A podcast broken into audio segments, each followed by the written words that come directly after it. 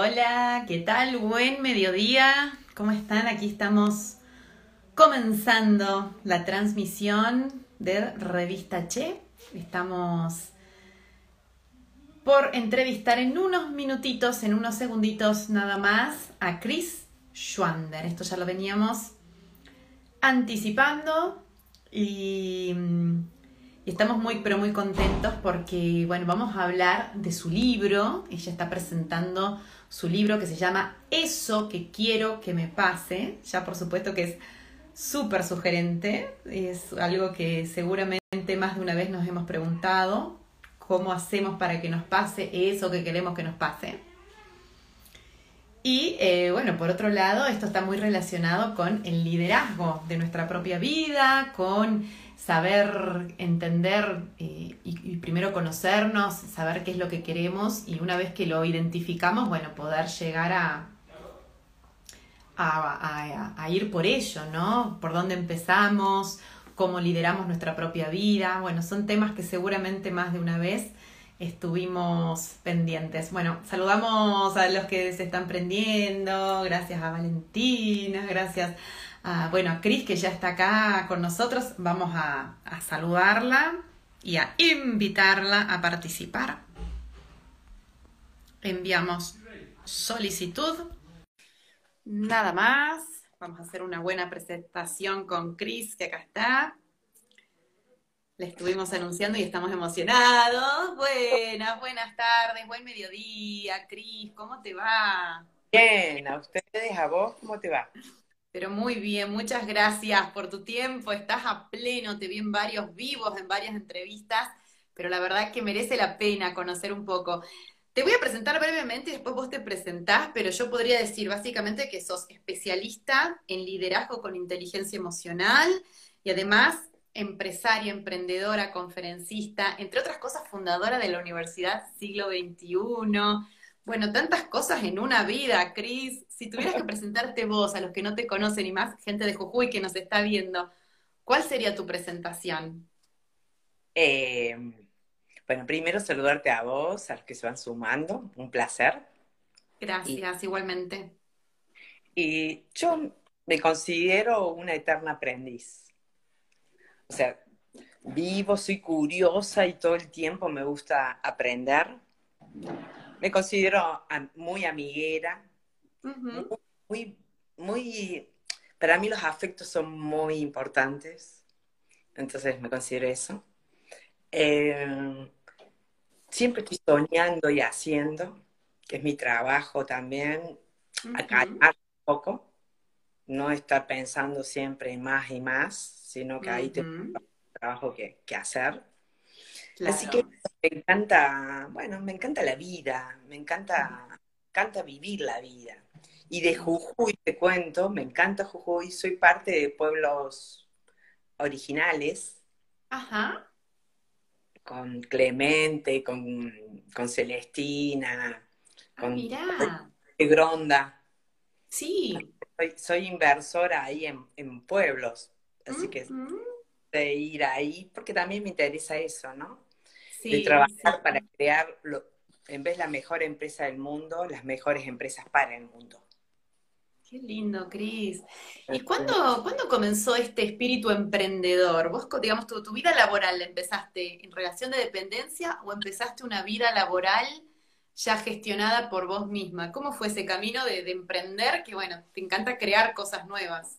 Sí, me encanta crear cosas nuevas, ¿no? También tiene que ver con la historia de cada uno. Cada uno de nosotros tiene una historia y desde esa historia se construye desde, desde, desde, niña soy la cuarta de cinco hermanos, ahora seis, porque tenemos un, un hermano que es hijo de mi papi. Y, y, bueno, siempre estábamos jugando, creando, mucha creatividad había en mis hogares y en mis juegos. De adolescente, de niña siempre era, era la que actuaba en todos los actos. Eh, eso te, me permitía salir de muchos horarios de clase. Y, y hacía mucho, mucho deporte también trabajaba, siempre buscaba trabajar en cosas más insólitas. Fui desde acomodadora de cine a, a, a, las fiestas, viste, de payaso y... y, sí, y sí. Era una inquieta. Claro, una inquieta. Después estudié historia, soy profesora en historia. Em, después empecé a estudiar relaciones públicas. Fui gerente de un hotel acá en Córdoba, a poder a los 28, 28 años. Desde después, bueno, eh, me, especialicé en todo lo que es relaciones públicas y marketing. Eh, entonces eh, fui directora de, una, de un eurocentro, después con, con, mi ex marido, con Juan Carlos Rabat, fundamos la siglo XXI, me dediqué al marketing, a relaciones públicas, al branding, fui secretaria de extensión de la siglo XXI. Y bueno, llegó un momento que empecé a, a interesarme por otros temas, el coaching ontológico, la bioenergética, la inteligencia emocional, eh, cambié bastante, mi vida cambió bastante, me divorcié, me, aburría con muchas cosas, ya quería hacer otra cosa. Así que empecé a dedicarme a, seguir con el mundo de los negocios, porque tengo empresas y tengo emprendimientos. Y bueno, y empecé a, soy directora de dos formaciones en el siglo XXI con esta vinculación. Eh, así que fundé una fundación ahora. O sea, miles de cosas. Sí, sí, estás resumiendo en pocos minutos una, vida. ¿Hubo algo que te hizo un clic en especial para ese cambio que estás diciendo que, viviste, eh, que te hizo cambiar hasta, hasta de vida, de pareja, o, buscaron nuevos rumbos? Este, ¿Qué es lo que empezó a, resonar en vos para hacer estos cambios? Sí, muchas, hubo toda una vida, toda una vida que uno va cambiando en la vida, ¿no? Pero hubo fundamentalmente un, un quiebre muy importante, que fue la muerte de mi sobrino, de Ismael, que murió a los 23 años. Mm. Yo siento que hay eh, un poco como otra búsqueda, ¿no? A partir de ahí, como, ¿qué quiero para mi vida? Y a ver qué quiero dejar, o sea, una tormenta, una tormenta enorme, con mucho miedo, mucho dolor. Sí, sí. Y a partir de ahí, bueno, todo el cambio. Y yo brego para, para decir, no hace falta tanto dolor mm. para, poder encontrarnos a nosotros mismos. Ojalá. El camino no sea tan doloroso, digamos, para llegar a buen puerto, un poco, ¿no? Claro, ojalá que sea el amor el camino, no el dolor. Ojalá. Claro, claro. Bueno, un poco inevitable, pero si uno tiene herramientas por ahí puede sortear ciertas cosas o tomarlas de otro modo, ¿no? Me imagino que, se puede encarar de otro modo, ¿no? No puede cambiar lo que pasa, pero tal vez puede cambiar el modo en que lo, vive, lo siente, y, como decís, disfrutar un poco más, ¿no? Esto que es un regalo, que es la, vida que tenemos. Y, el libro, bueno, tu libro, te cuento que mucha gente me, me escribió por privado porque me dice, qué título, ¿no? Eso que quiero que me pase, es como que que encierra tanto, por un lado, tenemos que saber qué es lo que queremos que nos pase, pero contanos este libro, este libro cómo nace y, si va encarado más a, lo laboral o va encarado un poco a, los proyectos que nos podemos plantear desde todo punto de vista. Eh, ¿Cómo surgió el cómo quiero que me, eso que quiero que me pase? Vos, dijiste algo muy, muy, para mí, muy, muy central en la conversación que estamos teniendo, ¿Qué es esto que en la vida nos, pasan cosas? ¿Qué hacemos con lo que pasa? Depende nuestro vivir. El bienestar no es un estado objetivo, sino un estado subjetivo de, mm. la gestión de las situaciones que nos suceden o de las acciones que nosotros llevamos a cabo para la gestión de los resultados. Así que es central eso. Que, sí, sí, sí. Esto de poder vernos como líderes, que es un poco lo que yo planteo en este libro, ¿no? Sí, viste, el, título está bueno, ahí viene enganchador el título. Sí, sí. Y había como, hay como ciertas búsquedas en el libro, mías, ¿no? Una, sacar el liderazgo de las corporaciones. Porque siempre el líder se consideraba a quien tenía gente a cargo. Al jefe. Claro confundimos el líder con el jefe o con el orador. Y mucha discusión sobre el liderazgo, si se hace, se nace. Y yo, en el siglo XX fundamos la siglo XXI para formar líderes. Y yo en el siglo XXI, cuando dejé la, siglo XXI, en el discurso de despedida dije, quiero, quiero, en el siglo XXI quiero cambiar, quiero caminar hacia la evolución del liderazgo. Y la primera evolución es eh, que reconozcamos que todos somos líderes. Mm. Quien no se ve como líder no se hace protagonista de su historia. Claro, claro. Fue la primera búsqueda. el liderazgo para la vida cotidiana. Eso hoy también, ¿no? Esta separación entre vida pública y vida privada. Somos uno. No podemos uno acá y otro acá. Somos una persona que, se mueve por la vida. Así que esa fue la principal búsqueda. Em, asumamos todos el liderazgo. La evolución del liderazgo comienza por vos también sos líder. Claro. De tomar nuestras propias decisiones, de no delegar en otros, ¿no? Lo que tenemos. Claro. Este, Ay, qué Hola. Hola, linda. Y también ahí hay toda con, esa niña, ¿no? Que estaba ahí. Nosotros como padres, como madres, eh, nos trabajamos, nos indagamos, dejamos de exigirnos innecesariamente, de buscar ser perfectos, respetamos nuestra originalidad, nuestra propia vida, vamos a ser mejores también para nuestros hijos. Entonces, es fundamental, o sea, todos somos líderes, tengas hijos, tener familia, eh, trabajo, entonces ese lugar, una vida gestionada es una vida bien vivida. Y uno puede ser líder, por ejemplo, en un trabajo que a lo mejor estás 12 horas por día, que te planteas como que no hay otra posibilidad porque tenés que alimentar a tu familia y, y haces todo como en modo automático, te vas a la mañana, volvés a la tarde y esa persona que por ahí dice, no tengo, pues yo por ahí hablo con mucha gente, me dice, no tengo otra opción, no me puedo dar el lujo de plantearme otra opción, tengo que vivir. Este, esto también va planteado para esas personas que, creen que no, por ahí no, tienen otra opción para decidir, porque la vida los lleva puestos, porque, bueno, porque a veces el contexto es muy difícil, ¿no? Y, cómo, cómo podemos probar de, de, ir timoneando nosotros esa, esa propia vida, a veces cuando tenemos obligaciones, ¿no? Obligaciones que, que, hay que cumplir. Sí, siempre indagándose, eh, mirándose, mirando también tus creencias. A mí me gusta decir que las creencias son los anteojos con los que miramos la vida. Pueden ser mm, posibilitadoras o limitantes. Y de acuerdo a la creencia, actuamos y la mayoría de las veces lo hacemos desde la transparencia, eh, de juicios que había en nuestro hogar.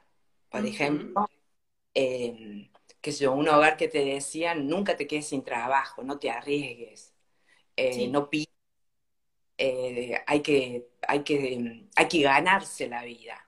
La vida primero, observar tus anteojos. Sí, sí. Creencias.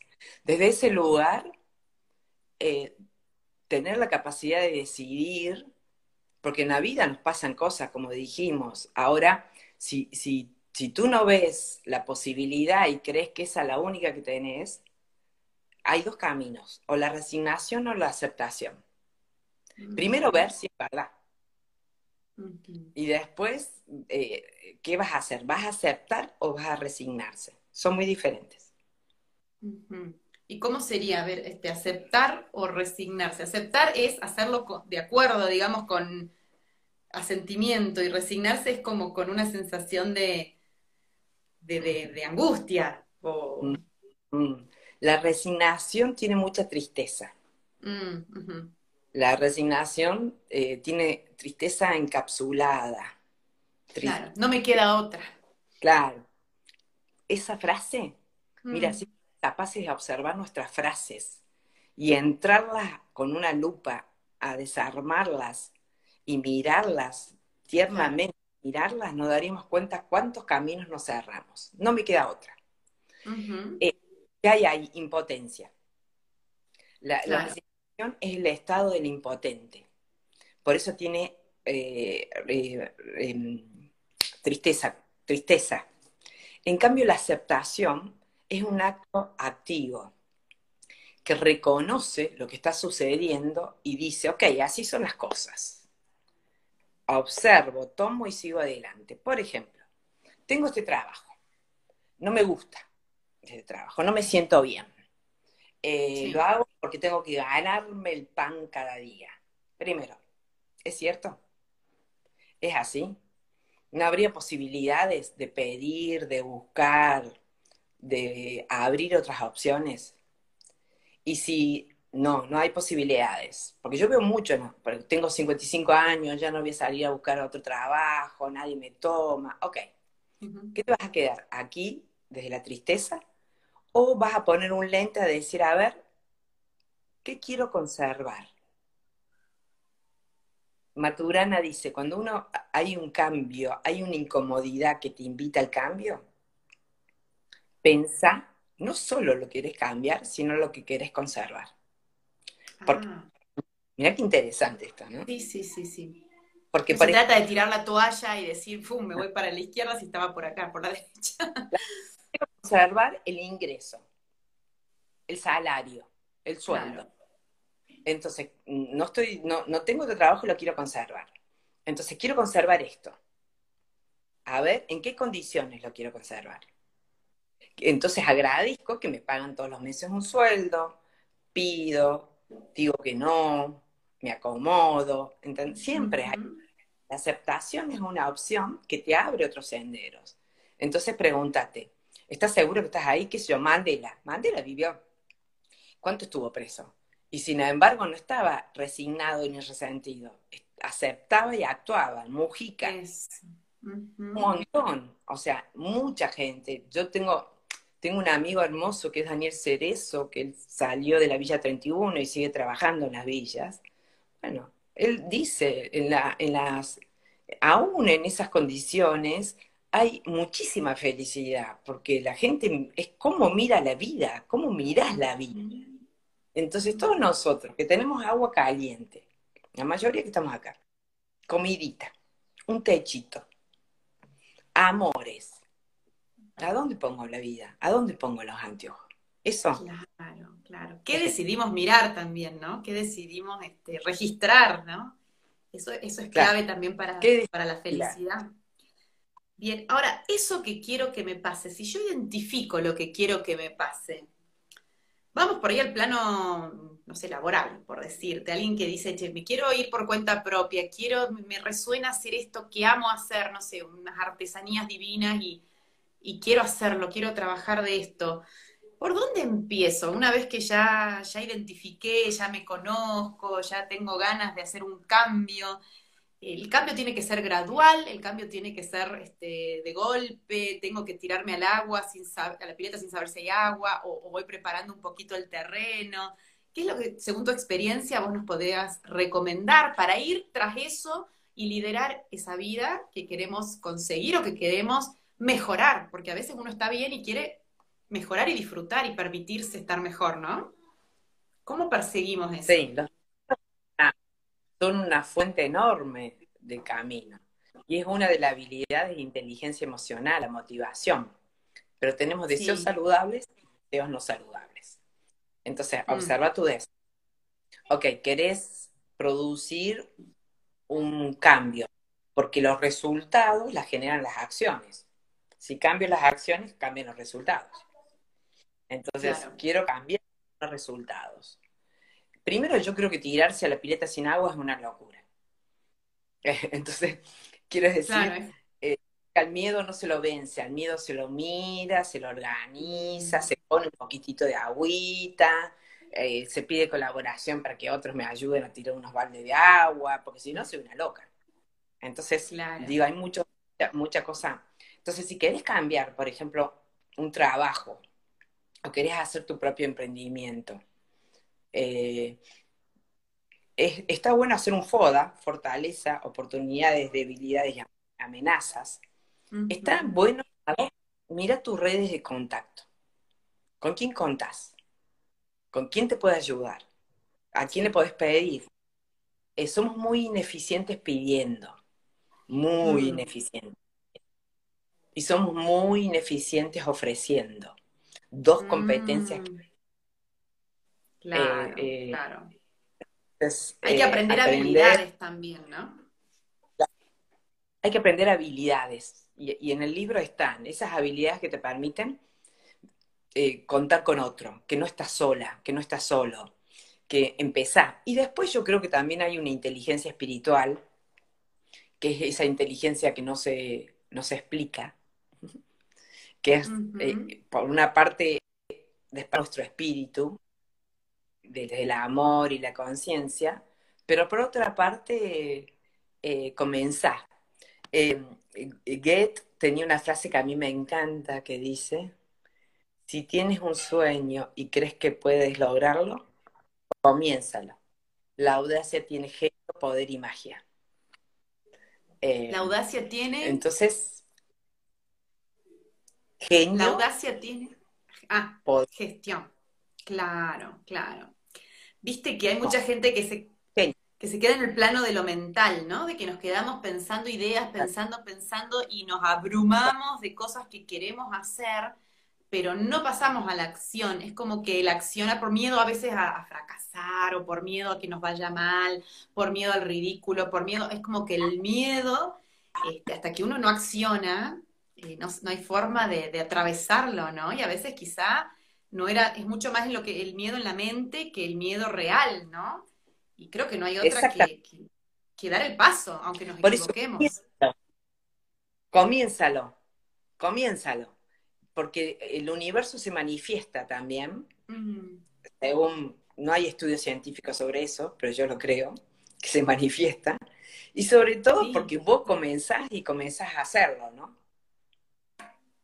Entonces, eso, mira, ahí en, el libro hay, hay toda una descripción. Viste que el libro, bueno, vos no lo viste todavía. El libro tiene mucho trabajo no, personal. ya lo pedí, ya me va a llegar. Sí. sí. Yo digo que más que el libro es un entrenamiento, porque tiene muchas pausas. ¿Viste? Tiene pausa, escribís, seguís, reflexionás, haces ejercicios terminas un capítulo y parás durante tres días haciendo ejercicios, meditando y seguís. O sea, es un libro, no quiero decir pesado, pero no es un libro así liviano que vos lo vas a leer. Claro, no, es, un pasivo. libro que vas a poder prestar. No, no es pasivo.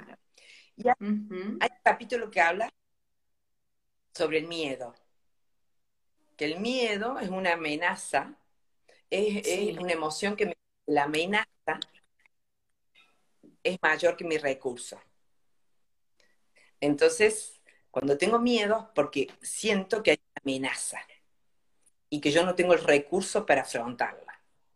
Entonces, es importante saber si la amenaza es real o es imaginaria. Claro. Muchas veces creamos amenazas desde el pensamiento.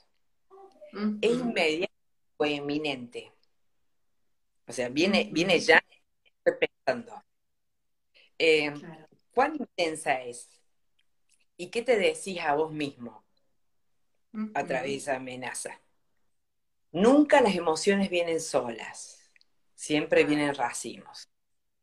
Entonces, ese miedo viene con viene con exigencia, viene con vergüenza, viene con desconfianza, y después hay todo un tema de fronteras del miedo. Sí. Que se llaman fronteras del miedo. Eh, el miedo es la emoción más poderosa. Pero, por ejemplo, miedo a que no nos amen, miedo a la soledad, miedo a no poder controlar, miedo al desconocido, miedo al cambio, miedo a la tristeza, miedo al amor, miedo a ser diferente, miedo a que me vaya bien, miedo a poder y miedo a poder. Entonces, ¿cuáles son tus de miedo? ¿Y qué harías si ese miedo no, estuviera? ¿Y con quién contás para, para menguar ese miedo? Mm. Eh, ¿Qué hacer? Bueno, esto es un caminito hermoso, porque los liderazgo es pensar y hacer. El líder no se queda en el mundo del pensamiento, lleva la acción. Eso. Claro. Y un miedo, el miedo paraliza, ¿no, Cris? Es como que a veces hace que nos quedemos donde estamos, ni no nos movemos y nos quedamos en una falsa zona de confort que al final no es. Es como que nos quedamos ahí, ahí quietitos. Y sabes que veo muchas veces miedo, por lo menos por ahí con, con gente que charlo, al, aunque sea increíble, al qué dirán, o miedo ¿A qué va a pensar el otro? El otro que me importa, que puede ser un papá, una mamá, una pareja. ¿Qué hacemos con el miedo a la mirada de los otros? ¿no? ¿Cómo sabemos si es algo propio o es algo del otro? Muchas veces hay que vencer eso de defender lo que yo siento, lo que yo creo, para poder este, ir hacia adelante. Si no es como que estoy condicionado por el, por lo que yo creo que el otro espera de mí y en realidad este, somos nosotros los, líderes de la vida, de nuestra vida. ¿Qué hacemos con eso? ¿Cómo vencemos ese miedo que es muy común? Bien, hay ah, varias cosas ahí. Uno, el miedo es una emoción que te lleva a reaccionar y generalmente te pasas a otra emoción, que es enojo, o a otra emoción, o a, otra, o a huir, o a parálisis. Entonces, esas son como las tres cosas que, suceden en el miedo. Dijimos recién que el miedo, que las emociones no vienen solas. Entonces, eh, de eso que vos acabas de, declarar o de comentar, yo preguntaría, eh, primero si podés conversar con la otra persona, porque a lo mejor es tu imaginario. Y la otra ni siquiera tiene la expectativa y vos te estás haciendo un mundo. Claro. Conversar con el otro. Y, y, conversa de modo atento y despierto para mostrarle cómo ves vos el mundo. Conversa con vos mismo. Y fíjate, porque probablemente con eso que te estás diciendo, pueden aparecer dos emociones, o la vergüenza o la culpa. Mm. La culpa es una emoción que me dice que yo no estoy haciendo lo que el sistema dice que debo hacer. Puede ser funcional o disfuncional. Entonces charla con tu culpa. Digo, ¿qué querés? Si tu papá quería que, ser, que fueras médico y vos querés ser cantante, bueno, ¿hasta, cuánto le, ¿hasta cuándo le vas a seguir cumpliendo con lo que quiere? O en realidad conversa con eso. O te puede aparecer la vergüenza. La vergüenza es una emoción que dice, mientras la culpa dice no estoy cumpliendo con lo que debería, la vergüenza dice otro me está mirando y yo, estoy eh, expuesto. Eh, entonces, siempre, pero siempre observa tus autocharlas, conversa, porque a lo mejor es un cuento que te estás contando y el otro. Eso. Y por, volvemos a lo mismo pedí, ofrecí, aprendí a decir no. Eh, liderarse es conocerse, gestionarse y despertar habilidades de conversación y asertividad. Claro. Está, lo, lo, describiste clarísimo, clarísimo. Y yo creo que también a veces desdramatizar un poco, ¿no? Por ahí nos tomamos todo tan en serio, como que cada cosa que hacemos va a tener un efecto trascendental y por ahí decir, bueno, o sea, relajar, reírnos un poco, no pasa nada, como tratar de, saber que, nada es tan tremendo, ¿no? Los, pequeños pasos que damos y eso quizá nos anima a tomar nuevos pequeños pasos, ¿no? También. Sí, y ahí aparece otra cosa. Eh, por eso el autoconocimiento. Porque sos demasiado exigente y exigida con vos mismo buscas demasiado la atención, solo das pasos cuando están seguros. ¿Y qué seguro? ¿Y eso que te quita? Eh, digo, yo siempre pregono por la irreverencia. Los emprendedores son irreverentes. Ven lo que otros no ven y salen a buscarlo. Hay que tener un poco de locura en la vida. La irreverencia para mí es la rebelión del decir el i en vez de lo. ¿Y qué ah. pasa? Y en vez de esto o aquello, y aquello. Eh, entonces, eh, eso, ampliar, ampliar tu mirada y obsérvate. Si vos te conoces, vas a saber que tu patrón mm. es el de la exigencia. Y eh, entonces vas a decir, a ver, me vuelto a caer en el mismo patrón, lo bajo. Se trata de convertirnos en conductores conscientes para dejar de vivir en piloto automático. Se trata que el GPS lo, establecemos las coordenadas nosotros y no nos subimos al auto y, a, nuestro conductor y ponemos un GPS que es de mi familia, de la sociedad, del sistema. Yo pongo las coordenadas con respeto y amor hacia mi sistema. Pero... O sea, tener una mejor relación conmigo mismo primero y después como que, bueno, todo va a ir fluyendo mucho más fácil, ¿no? Sabiendo qué quiero. Cris, si, si, tuvieras que volver atrás, no sé, al, eh, tiempo atrás, eh, ¿habría algo que no harías? O sea, ¿cambiarías algo de, tu camino recorrido o, harías lo mismo? No, haría lo, mismo, porque cada desafío y cada cosa que me sucedió me hace la mujer que soy hoy. Con todos los traspiés que hubo y, los errores.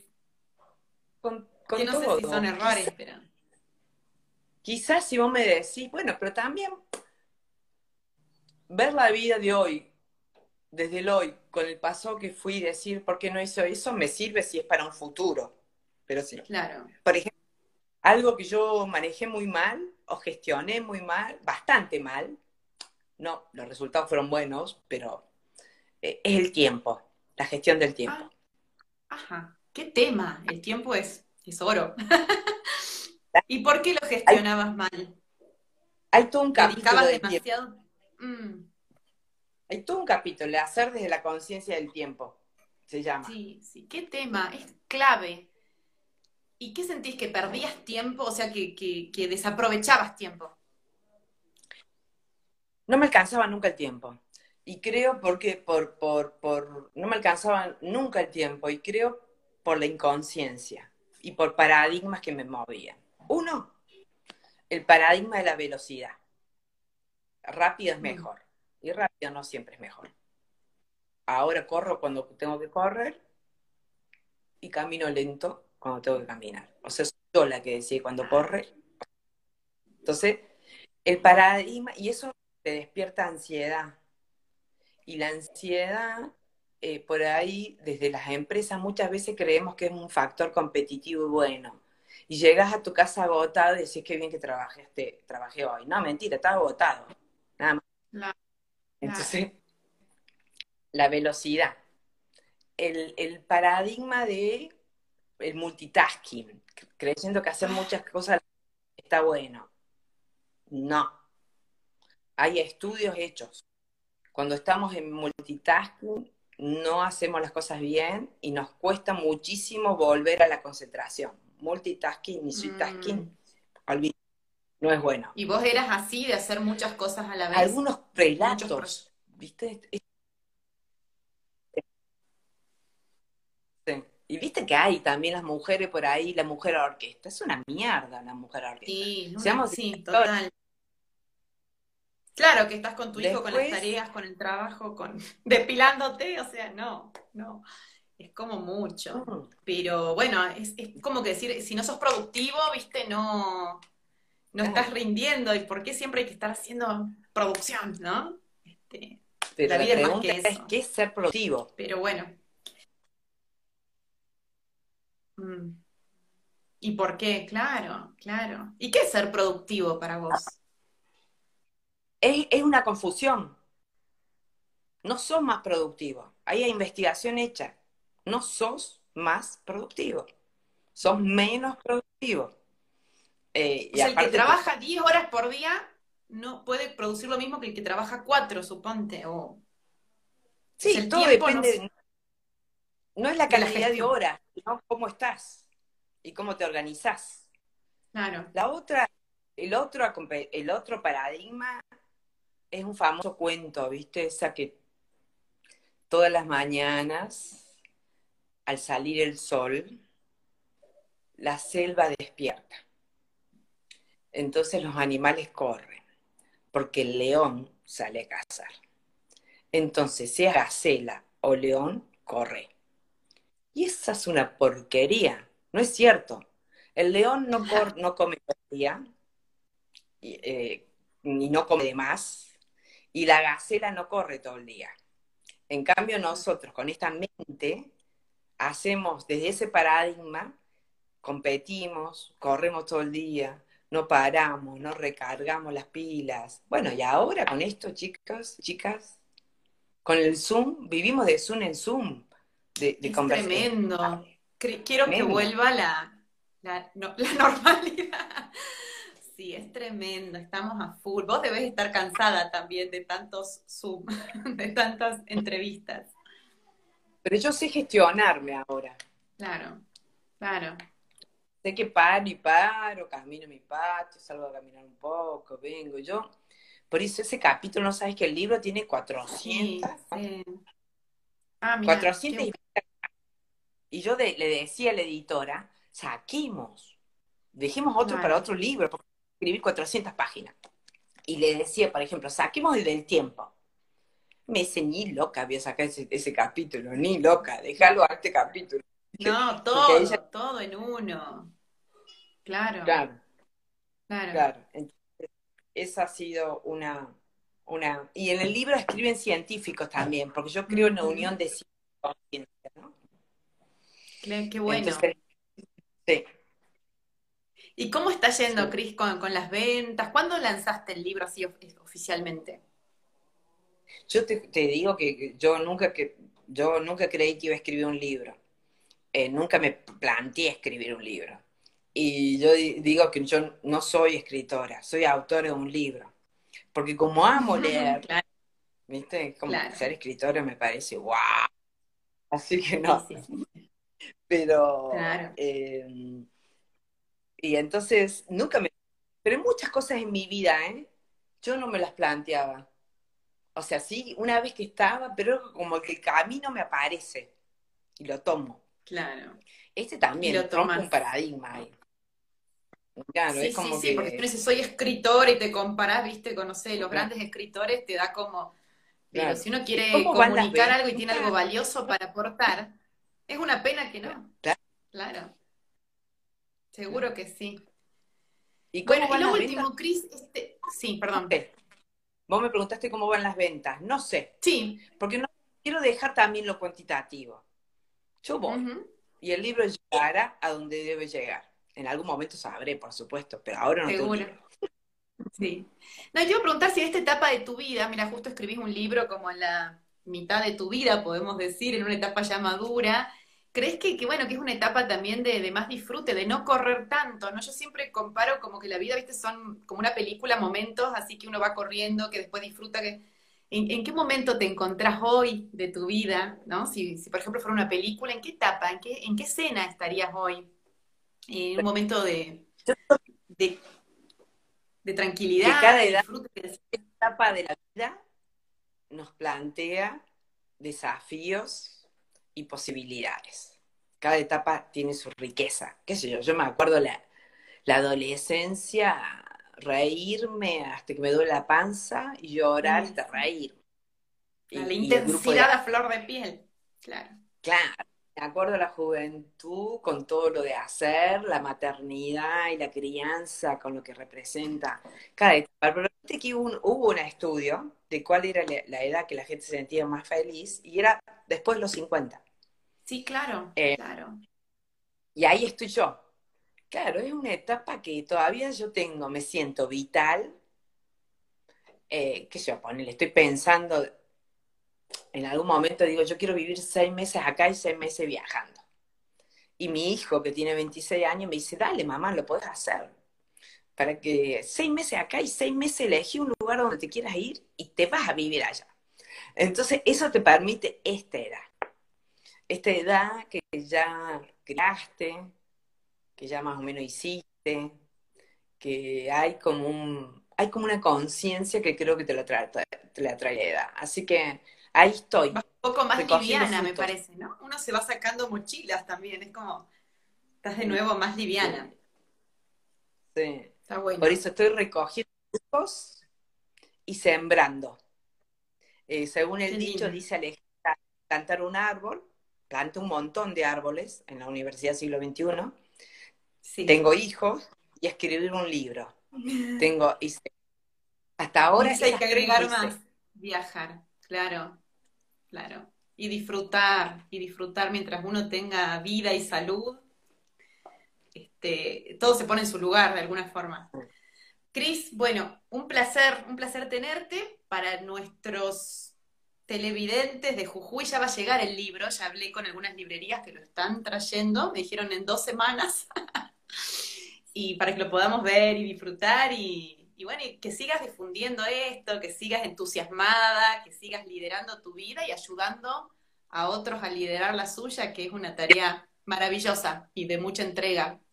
Ha sido un gusto. Te, agradezco muchísimo y cuando vaya a Jujuy nos encontramos, porque es un lugar que amo y, y algunas recomendaciones para esta pandemia. Eh, celebra, eh, agradece todos los días. Fíjate dónde pones tu mente. Donde va tu mente, va tu energía. Pensa en todo lo bueno que la vida te da. Colabora. La colaborar nos saca del internet y genera rutinas y rituales que te den bienestar. Eh, son momentos de distanciamiento eh, físico, pero no afectivo. Es momento de más vincularte. Así que que todos tengamos un buen vivir y te agradezco muchísimo esta nota. No, vos, ha sido un gusto, un placer. creo que es tan divina también. La Valen, sí, bueno, ella, ella me, me contactó con vos.